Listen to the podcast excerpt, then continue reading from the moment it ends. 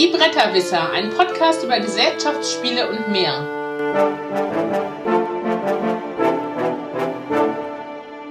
www.bretterwisser.de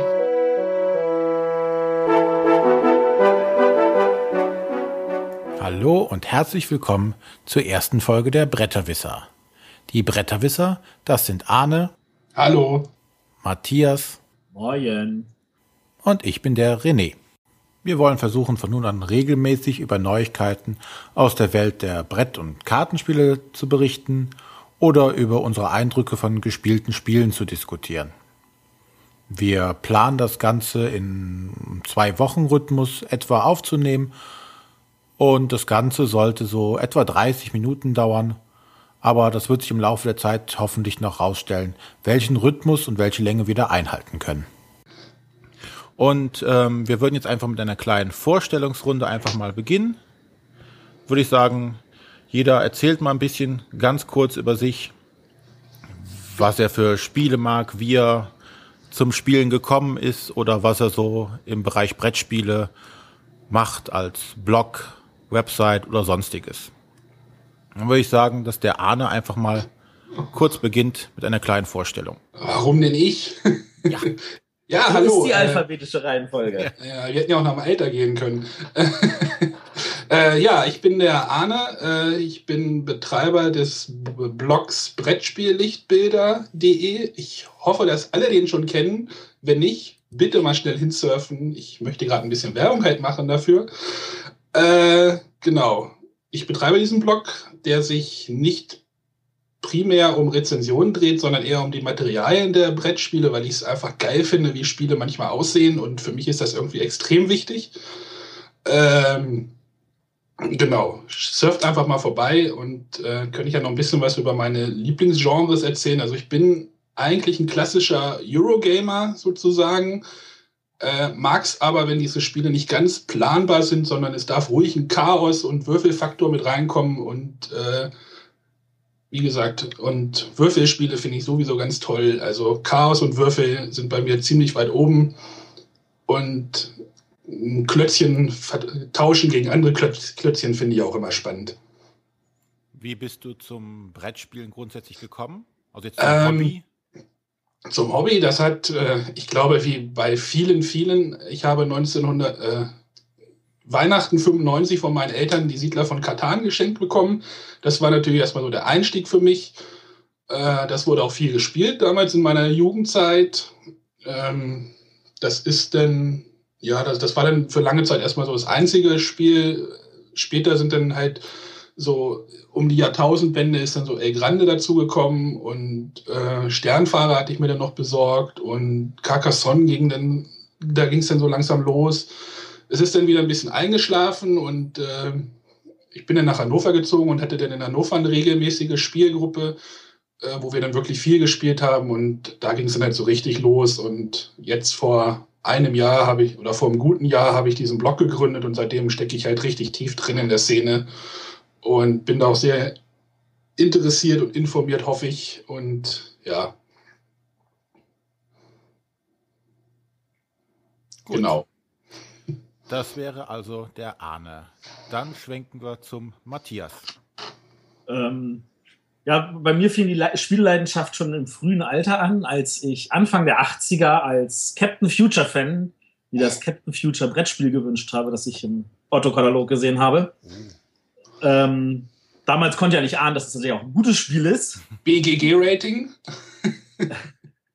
Ähm, ich, ja, ich, ich gebe selten Ratings auf BGG ab. Also, ähm, aber äh, das ist das ist halt ein Kramer. Und das, ich meine, damals wusste man sowas nicht, aber da stand brav auch schon auf der Schachtel drauf.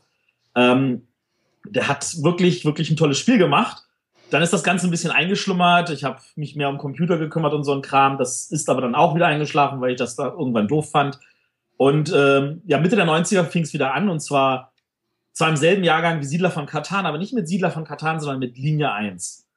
Ein Spiel, das in meinen Augen auch ein Meilenstein ist und das wahrscheinlich Spiel des Jahres geworden wäre, wenn nicht Siedler von Katan im selben Jahrgang wäre. Ja, Und eins, das halt dafür gesorgt hat, dass äh, Stefan Dorra jahrelang mein Lieblingsautor war. Weil das wirklich ein super, super Spiel ist und er auch noch ganz viele andere tolle Spiele dann in der Zeit rausgebracht hat. Ähm, ich habe diese Leidenschaft nie verloren und äh, bin halt jetzt äh, in der irrsinnig angenehmen Situation, für zwei Spieleverlage äh, arbeiten zu dürfen.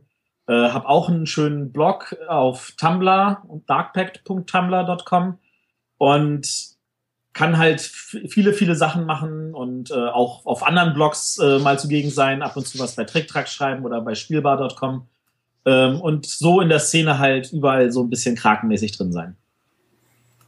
Und was sind so deine Lieblingsspiele oder in welche Richtung gehst du am meisten? Ich mag äh, anspruchs anspruchsvolle Spiele, die anders sind. Als ähm, Euphrat und Tigris rauskam, war das für mich auch ein Meilenstein. Einer, der von der Jury leider nicht beachtet wurde. Ähm, und ich mag vor allem Spiele, die solche Meilensteine sind, ohne ewig zu dauern. Also ein Spiel, das man halt in einer Stunde spielen kann, bevorzugterweise, ist immer toll. Dem kann ich auch nur zustimmen. Ja. Da bin ich auch voll dabei. also über zwei Stunden wird es bei mir schwierig. Also. Habe ich kein Problem mit, wenn sich diese zwei Stunden wie eine Stunde anfühlen. Ähm, ich muss jetzt gestehen, ich finde Zollkind total toll, aber Zollkind hat mir zu viel langatmige Momente.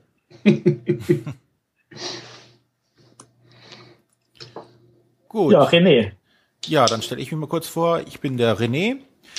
Ich habe weder einen Blog noch sonstiges momentan aktiv in der Spieleszene. Ich, ein Podcast. Den haben wir jetzt, genau, aber damit fangen wir gerade erst an. Kann also keinerlei Werbung für irgendwelche Blogs machen.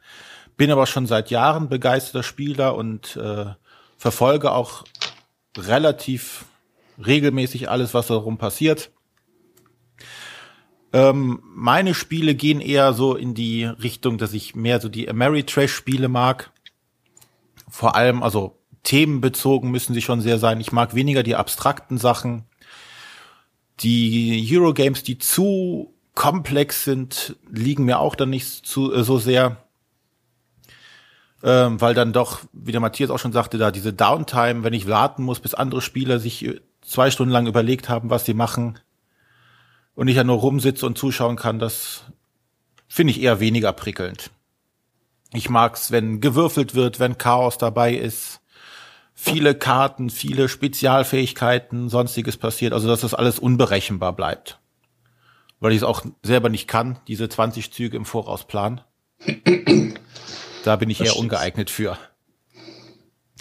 Ähm, wie bin ich zum Spielen gekommen? Das grundsätzlich wurde oder gab es in unserer Familie immer Spiele, so die die klassische Brettspielesammlung mit Halmer und Mensch ärgere dich nicht, aber auch die ähm, Monopoly Deluxe Variante und oh. Spiel des Lebens, was man so halt damals äh, in den Familien so hatte. Aber der richtige Start war damals äh, das Spiel Hero Quest. Okay was ich bei einem Freund damals auf einem elften oder zwölften Geburtstag, glaube ich, gesehen hatte. Und äh, das war dann so der Startschuss, das musste ich dann auch unbedingt haben. Und darüber ging es dann über einen anderen Freund, der sagte, oh, ich kenne das noch, finde noch was viel Besseres, das nennt sich Rollenspiel. Dann wurden die Brettspiele erstmal etwas zur Seite gelegt und ich bin ins Rollenspiel abgetaucht mit DSA, Shadowrun, Earthdawn, D&D, also relativ viele Systeme durch.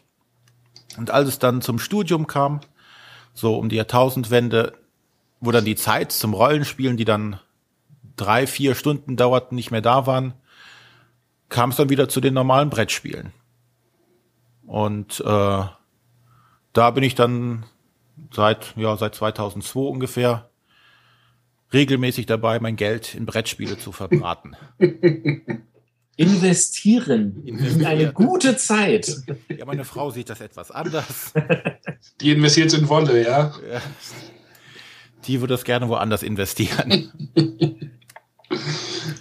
ja, und ähm, wir haben uns jetzt praktisch über Twitter zusammengefunden und wollen jetzt was, wollen jetzt diesen Podcast gemeinsam mal machen und hoffen, dass das was wird. Na klar wird das was. Aber sowas von.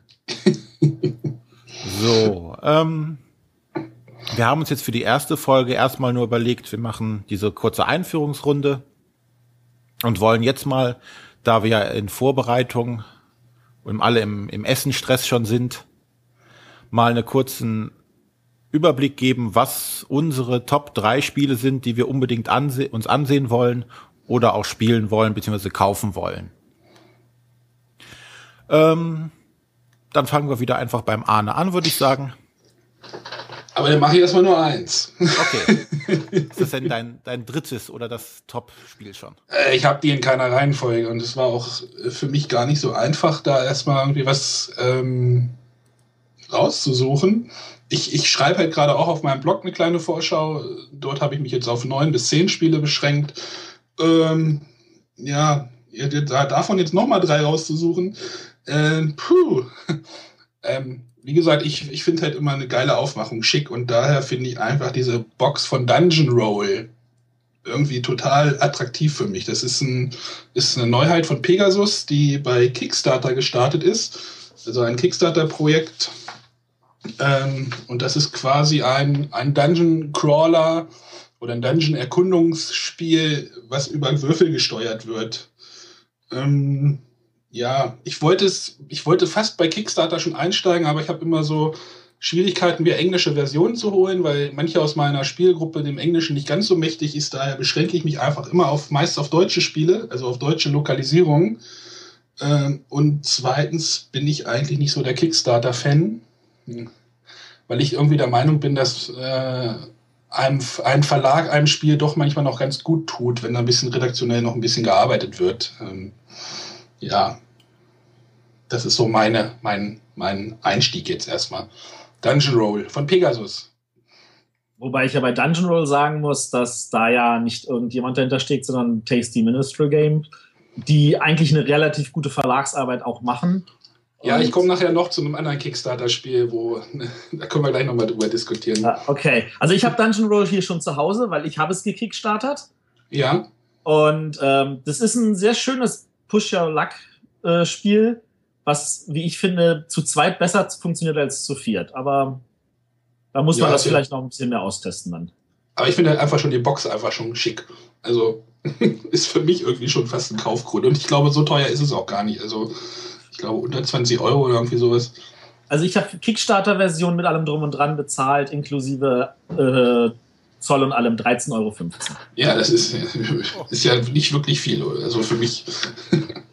genau. Ähm, dann soll ich vielleicht mein erstes Spiel mal nennen. Genau. Äh, bei mir liegt ähm, jetzt auch in keiner bestimmten Reihenfolge, aber worauf ich sehr, sehr interessiert bin, ist Amerigo. Oh ja. Mhm. Ich oh ja. bin ein großer Fan von Stefan Feld seit diesem hervorragenden Straßburg. Ähm, und er, wenn ich es richtig verstanden habe, verwendet es halt diesen Würfelturm von Wallenstein. Und mhm. das sind zwei Elemente, wo ich wirklich neugierig bin, was daraus wird und was der Autor und der Verlag da Geniales draus zusammengeköchelt haben. Und das ist für mich jetzt etwas, was ich einfach blind kaufen werde, weil ich weiß, das kommt relativ schnell als erstes auf den Tisch. Also das würde mich auch sehr interessieren. Also ich, ich, man findet ja im Internet noch relativ wenig dazu. Also äh, ist es überhaupt klar, dass es bei der Messe da ist? Ähm, das ist eigentlich schon seit Februar klar, aber Queen Games gibt ja meistens nicht sehr viele Infos vorher. Man, man kriegt nicht viel davon mit. Also es wird doch irgendwie noch gar nicht so promoted oder so. Also habe ich so das Gefühl. Ja, das wäre natürlich schade, wenn es dann Essen nicht da wäre. Aber da ist Queen ja momentan irgendwie sowieso sehr merkwürdig was ja. ihre Arbeit anbelangt. Alles nur auf Kickstarter und man kriegt kaum was, kaum Infos über die Spiele. Wobei Kickstarter macht für Queen Games Sinn, weil für sie ist das die Marketingmethode für die USA. Also sie, sie wollen halt sich, sie wollen halt nicht einfach sagen, wir suchen uns einen Distributor für äh, den nordamerikanischen Raum, sondern sie wollen das dort selber verkaufen. Ähm, und dafür brauchen sie halt eine Marketinglösung äh, und Kickstarter ist ihre Lösung. Okay. Und wenn man das unter dem Gesichtspunkt betrachtet, dann kann man auch sagen, ja, ist okay, das ist halt wirklich nur Marketing. Ähm, das ist, nehme ich Ihnen auch nicht übel, das finde ich in Ordnung. Äh, es ist halt so, dass natürlich dann bestimmte Spiele äh, mehr in den Vordergrund treten. Also wenn sie dann ihr Zombie-Spiel rausbringen, das ist natürlich etwas, was für den amerikanischen Markt auch zugeschnitten ist. Mhm. Was hier in Europa wahrscheinlich eher so, ach ja, ein Zombie-Spiel. Ja, aber es ist die falsche Plattform für sowas. In Amerika nicht als yes. Werbeplattform nur zu nutzen? Sie haben zusätzlich natürlich den Vorteil, dass sie äh, schon mal ein bisschen Cashflow damit generieren. also von da aus gesehen, das hat natürlich weitere Vorteile. Also aus Sinn der, der, des Verlages kann ich das verstehen.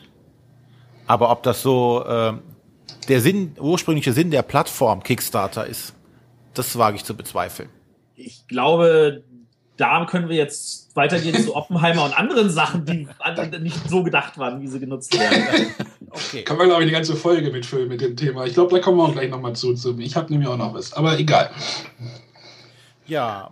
Aber, aber Amerigo finde ich auch sehr interessant. Also ähm, da dem, dem ähm, ich bin schon sehr gespannt und äh, freue mich schon, was da rauskommt. Also Fate und also Queen hat ja doch manchmal noch schön Produktionsqualitäten, ähm, die doch ein bisschen schicker sind. Naja, ich lasse jetzt mal die letzte Escape-Erweiterung davor außen vor, aber äh, genau. Entschuldigung, René, jetzt kannst du starten.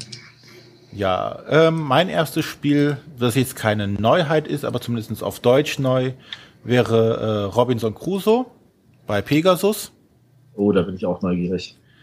Ähm, ein Freund von mir hat sich das letztes Jahr auf Englisch gekauft und wir haben es zwar noch nicht spielen können oder ja, spielen wollen. Ähm, aber das sieht sehr nett aus. Die Rezensionen und Videos, die man dazu findet, sind auch sehr nett. Ist das das semi-kooperative Spiel? Also ich, ich verwechsel, ich kriege das irgendwie gerade alles irgendwie, es gibt ja Robin und Crusoe und Naufragos und das, die haben ja irgendwie alle so irgendwie das gleiche Thema und. Es gibt noch ich, Castaways? Äh, ja, siehst du, ich, ich, kann, da, kann dem irgendwie nicht mehr folgen gerade. Also Robinson Crusoe ist, glaube ich, das richtig kooperative. Aha. Ja. Und dieses Castaways, was es auch noch gibt, was sehr identisch zu sein scheint, ist dann dieses semi-kooperative, wo du halt noch Punkte sammeln kannst und am Ende des Spiels ist halt der mit den meisten Punkten dann der Sieger, wenn alle gewonnen haben. Und, und wie, und wie steckt halt dieses Naufragos, hat doch auch noch dieses Thema oder nicht? Oder ist das, äh, irre ich mich da jetzt? Was von Lookout? War es von Lookout? Kann ich jetzt gar nicht sagen.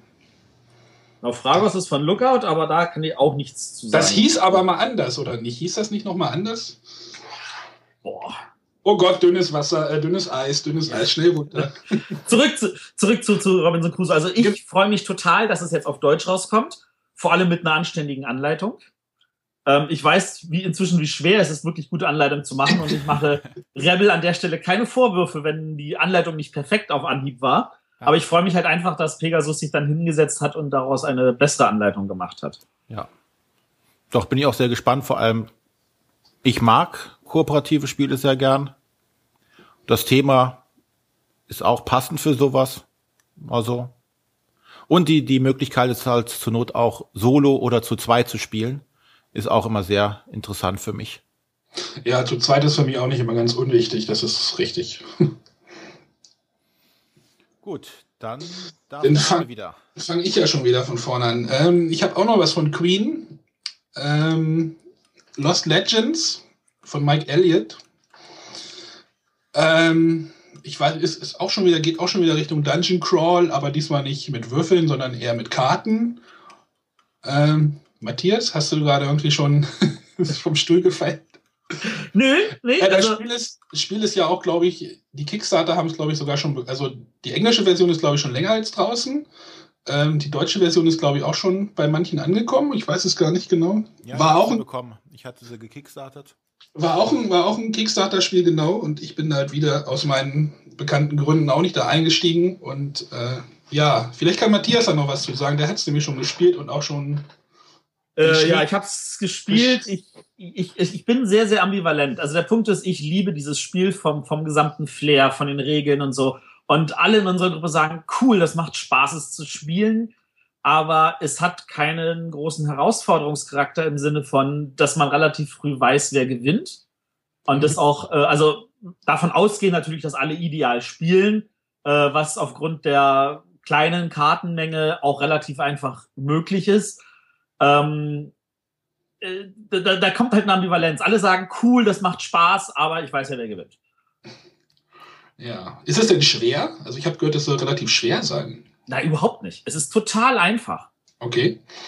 Also die, die, die jedem, wer die Regeln erklärt haben, hatte sie nach unter zehn Minuten und dann war es. Nee, ich meinte, dass das Spiel an sich, ob es schwer ist. Gegen das Nein, also gar nicht, gar nicht, gar nicht. Man, also, man, man draftet ein paar Karten, legt die gleich sofort aus, so wie bei, bei Seven Wonders. Und danach geht man in den Dungeon und prügelt ein paar Monster und da ist auch nur Werte vergleichen und gucken, setze ich jetzt einen Mana ein oder welches Waffe nehme ich jetzt am geschicktesten.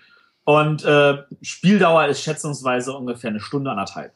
Ja, und äh, deine Probleme, kriegt man die vielleicht mit einer Erweiterung irgendwie vielleicht noch irgendwie in den Griff? Die könnte man vielleicht mit einer Erweiterung in den Griff kriegen. Es, es, es gibt, glaube ich, auch schon eine, ne? Äh, also ich habe in der Kickstarter-Version lagen zwei kleine Erweiterungen drin. Einmal ein neuer Charakter, Aha. Der verglich, vergleichbar ausgeglichen ist und einmal ein alternativer Dungeon äh, für, für Dungeon 1 ja, so. ziemlich brutal ist, sage ich jetzt mal. ähm, das macht auch Spaß, mit denen zu spielen, ähm, aber das eigentliche Grundproblem bleibt bestehen. Also ich bin mir sicher, wir werden es noch mehrmals auf den Tisch bringen, einfach weil es Spaß macht, auch als Zeitbeschäftigung, äh, wenn es dann einfach mal etwas lockerer zugehen äh, soll und wir gemeinsam ja, nebenbei noch irgendwas reden. Ist halt auch immer die Frage, was, was man spielen will. Ne? Ich meine, man hat ja eine Spielgruppe und weiß deren Fähigkeiten einzuschätzen. Also bei mir ist es so. Und, und welche Stimmung herrscht gerade so ein bisschen am Tisch, da muss man ja die Spiele auch ein bisschen anpassen. Also ich mache das halt immer ganz gerne. Aber ich finde, das Spiel sieht unglaublich schön aus. Ja, das definitiv.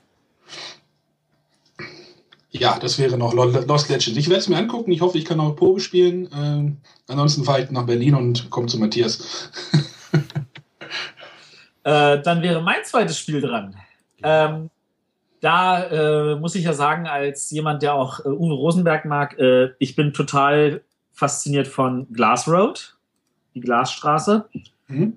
Ähm, ich mag dieses, ähm, diese Semi-Gleichzeitigkeit, also diese Möglichkeit, ich kann mir bis zu fünf Aktionen wählen und ich habe halt die Möglichkeit, wenn jemand anders eine Aktion macht, die ich mir auch ausgewählt habe, reinzuspringen und diese zusätzlich zu machen und auf diese Weise auch tatsächlich nicht nur vielleicht die drei möglichen Aktionen, die ich an sich habe, sondern alle fünf Aktionen durchzuführen. Und da stelle ich mir eine Menge Ausklüngelpotenzial, wie weit kann ich meinen Gegner lesen und so.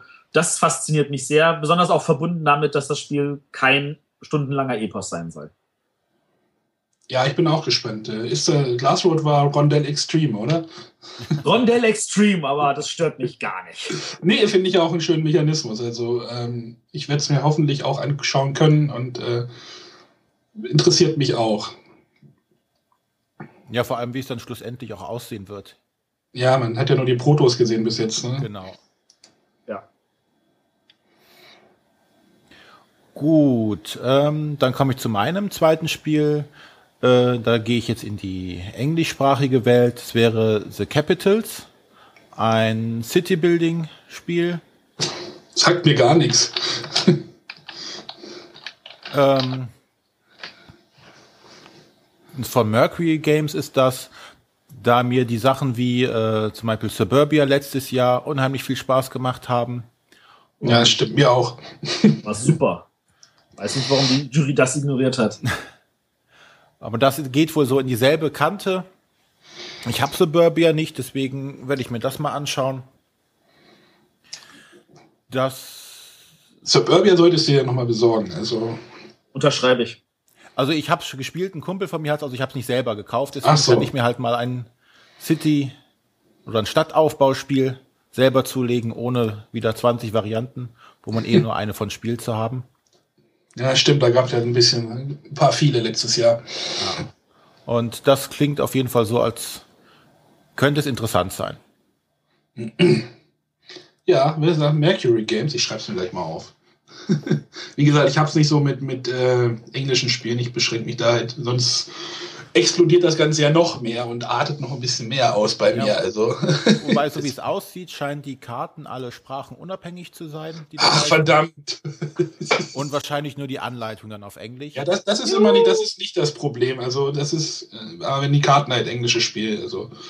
Ich, ich habe eine relativ strikte Linie gezogen und die versuche ich meistens auch beizubehalten. Ja, reise ich jedes Mal wieder ein. nee, brauchst du nicht. Doch, doch. Die Mauer muss weg. Die Mauer muss weg. Ja.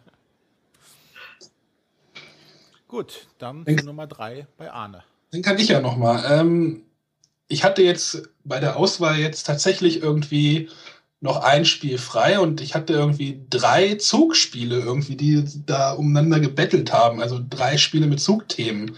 Ähm, ich kann es ja mal sagen, es ist Trains and Stations, was mich eigentlich interessiert, es ist äh, Russian Railroad, was mich interessiert und es ist Trains, was mich interessiert. Das Lustige ist, bei diesen Zugspielen, bei diesen drei Zugspielen, die sind eigentlich drei komplett unterschiedliche Spiele. Ich habe jetzt aber Trains ausgewählt, weil ähm, es mich einfach doch schon am längsten interessiert. Ähm, es ist quasi ein Deckbauer, der mehr oder weniger wie Dominion funktioniert, mit einem Zusatzelement und zwar einem Spielbrett, wo man ähm, Strecken errichten muss, Bahnhöfe bauen muss. Ähm, viele Karten sind tatsächlich eins zu eins Kopien von Dominion-Karten, musste ich sehen. Also ja. ähm, es bringt das, aber ich weiß, ich weiß es nicht. Ich möchte es halt gern spielen. Äh, Dominion war bei uns seinerzeit wirklich der Oberknaller. Es ist wirklich fast täglich auf den Tisch gekommen. Es ist jetzt in letzter Zeit ein bisschen eingeschlafen. Ähm, ich habe jetzt auch keine, keine Bedürfnisse mehr noch nach einer neuen Dominion-Erweiterung, äh, sondern ich möchte jetzt einfach eigentlich mal Trains sehen, wie das funktioniert, wie das, äh, wie sich das spielt. Ich finde es auch gut, dass sie die Fotos irgendwie, also in der, ich glaube, in der ursprünglichen japanischen Version hatten sie irgendwie Fotos auf den Karten. Sowas mag ich gar nicht. Also bei mir müssen das immer Grafiken irgendwie sein. Ähm, dass das alles jetzt ein bisschen schicker geworden ist und äh, ja, Trains, ich bin gespannt. Also ist von Pegasus, und Hishashi Hayashi ähm, ist der Autor. Äh, der hat auch äh, Stringway Railway rausgebracht. Ähm, das ist auch ein Eisenbahnspiel, in dem man seine Strecken mit äh, Schuhschnüren legt. War, ist total witzig, sieht auch total schick aus. Äh, ja, jetzt bin ich halt auf Trains gespannt. Ja, das Thema oh. scheint auf jeden Fall für viele auch gut zugänglich zu sein. Ja, Züge sind ziemlich, ziemlich on vogue, glaube ich. Ja. Ich glaube, Zugspiele sind nie aus, out gewesen. Ja, aber ich muss aber zugeben, kann ich auch verstehen. Also sowohl Trains als auch Russian Railroads sind bei mir auf der Liste irgendwo und äh, werden definitiv auch besorgt. Und, und Trains and Stations nicht? Trains and Stations äh, ist erstmal so, ist so weit unten, dass es wahrscheinlich äh, rausfallen wird und werde ich mir vielleicht erst später zulegen. Es gibt aber so viele tolle Würfel. Aber egal. ja, aber äh, es, es, gab schon mal in den 90ern gab es auch schon mal ein Eisenbahnwürfelspiel. Ich habe jetzt den Namen leider vergessen. Aber okay. da, da, das, das reizt mich am wenigsten. Was nicht heißt, dass ich mir nicht trotzdem zulegen ja, werde, weil Zugspiele, ein Spiel mehr oder weniger, das ist ja. Zugspiele gibt es ja wirklich irgendwie viele und aber dass die jetzt halt auf die quasi in den, in den Massenmarkt, naja, ich weiß nicht. Also ich fand Zugspiele immer so ein bisschen also diese 18XX-Reihe ist ja doch schon ein bisschen spezieller für speziellere ähm, Zielgruppen und jetzt kommen die halt auch in diesen, in diesen Stundenspielbereich rein und nicht über mehrere Stunden. Das finde ich halt sehr interessant. Obwohl ich hatte mal Railroad, ich hatte Railroad Tycoon, das Brettspiel, das fand ich auch super. Ich glaube, Railways of the World heißt das auf Englisch. Okay. Das fand ich okay. Es hat ein extrem großes Brett gehabt. Also so ein großes Spielbrett habe ich noch nie gesehen. Ein sehr, sehr großes Brett. Ich glaube, 1,20 Meter oder irgendwie so. Also irgendwie, ja, es ist irgendwie riesig. Egal, ja, weiter. Weiter. Ja, mein drittes Spiel auf der Liste ist Yunnan von Aaron Haag bei Argentum Spiele. Mhm. Ähm, ja, die Spieler, die haben so, äh, müssen halt handeln und äh, die Teestraße langreisen und entsprechend dort alles aufbauen. Und das Spiel hat ähm, für mich einen sehr großen Reiz gewonnen, als ich das das erste Mal getestet hatte. Das war im März. Und äh, ich muss ganz ehrlich sagen, das war, es hat mich relativ schnell gepackt. Es hat auch eine wunderbare Spieldauer von unter einer Stunde. Ähm, es gibt wunderbare Entscheidungen zu treffen. Der, der Auktionsmechanismus ist sehr schön, weil man kann ähm, sehr günstig in eine Auktion einsteigen. Dann kann es aber passieren, dass man halt aus der Auktion wieder rausgeworfen wird. Oder man kann sagen, ich biete mehr, habe aber Garantie, dass ich auch nicht mehr rausgeworfen werden kann und der andere kann, kriegt halt die Aktion zusätzlich.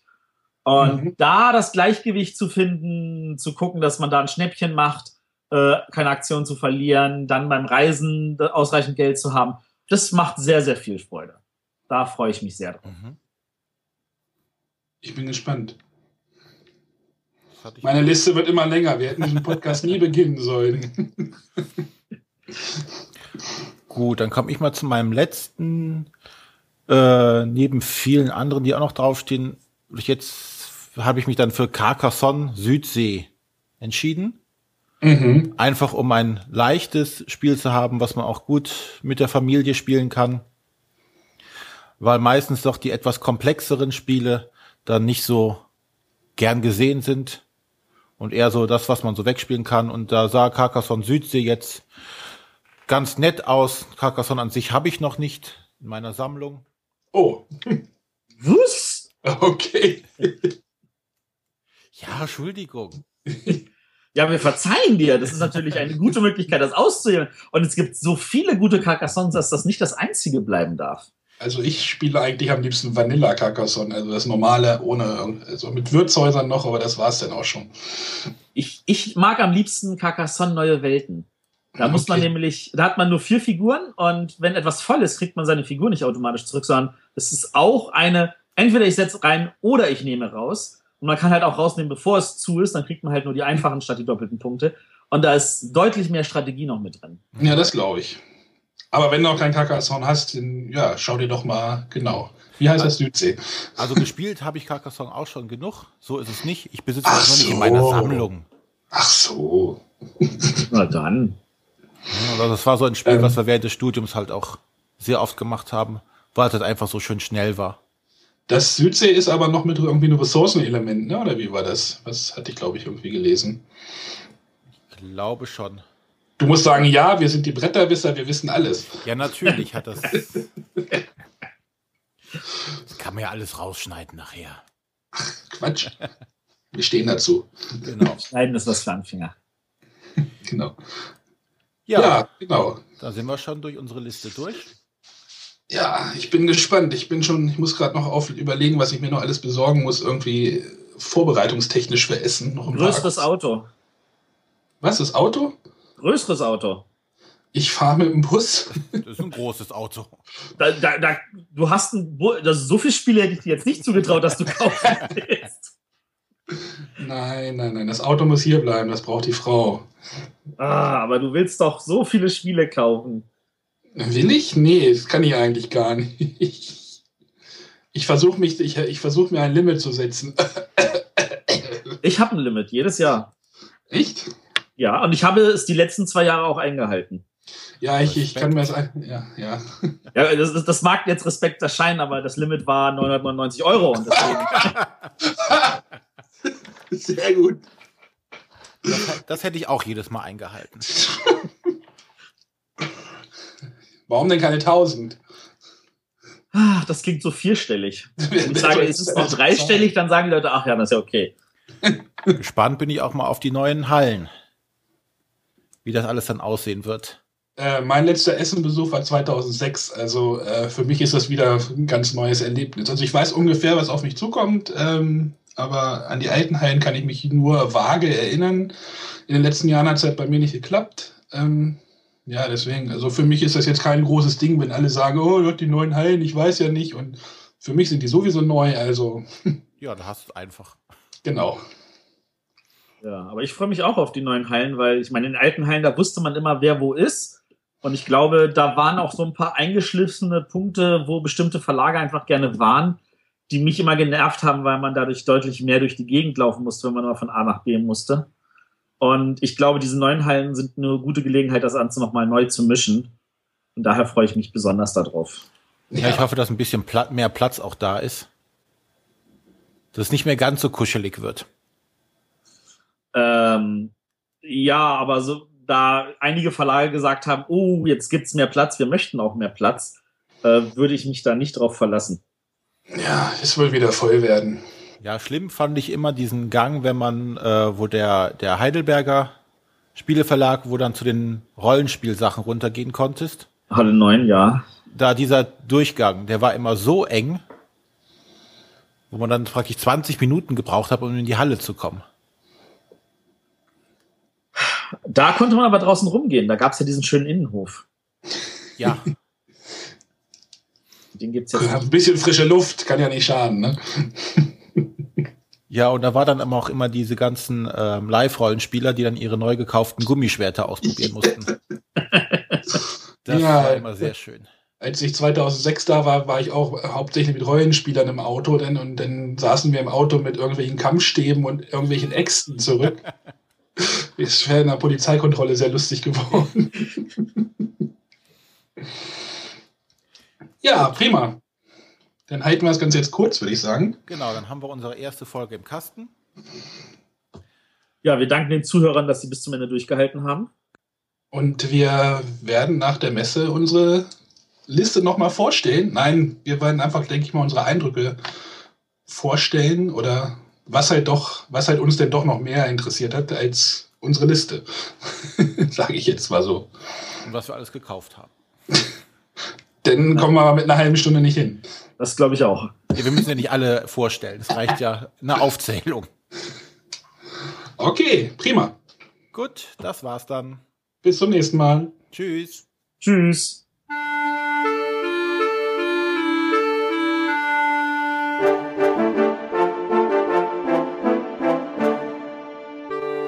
www.bretterwisser.de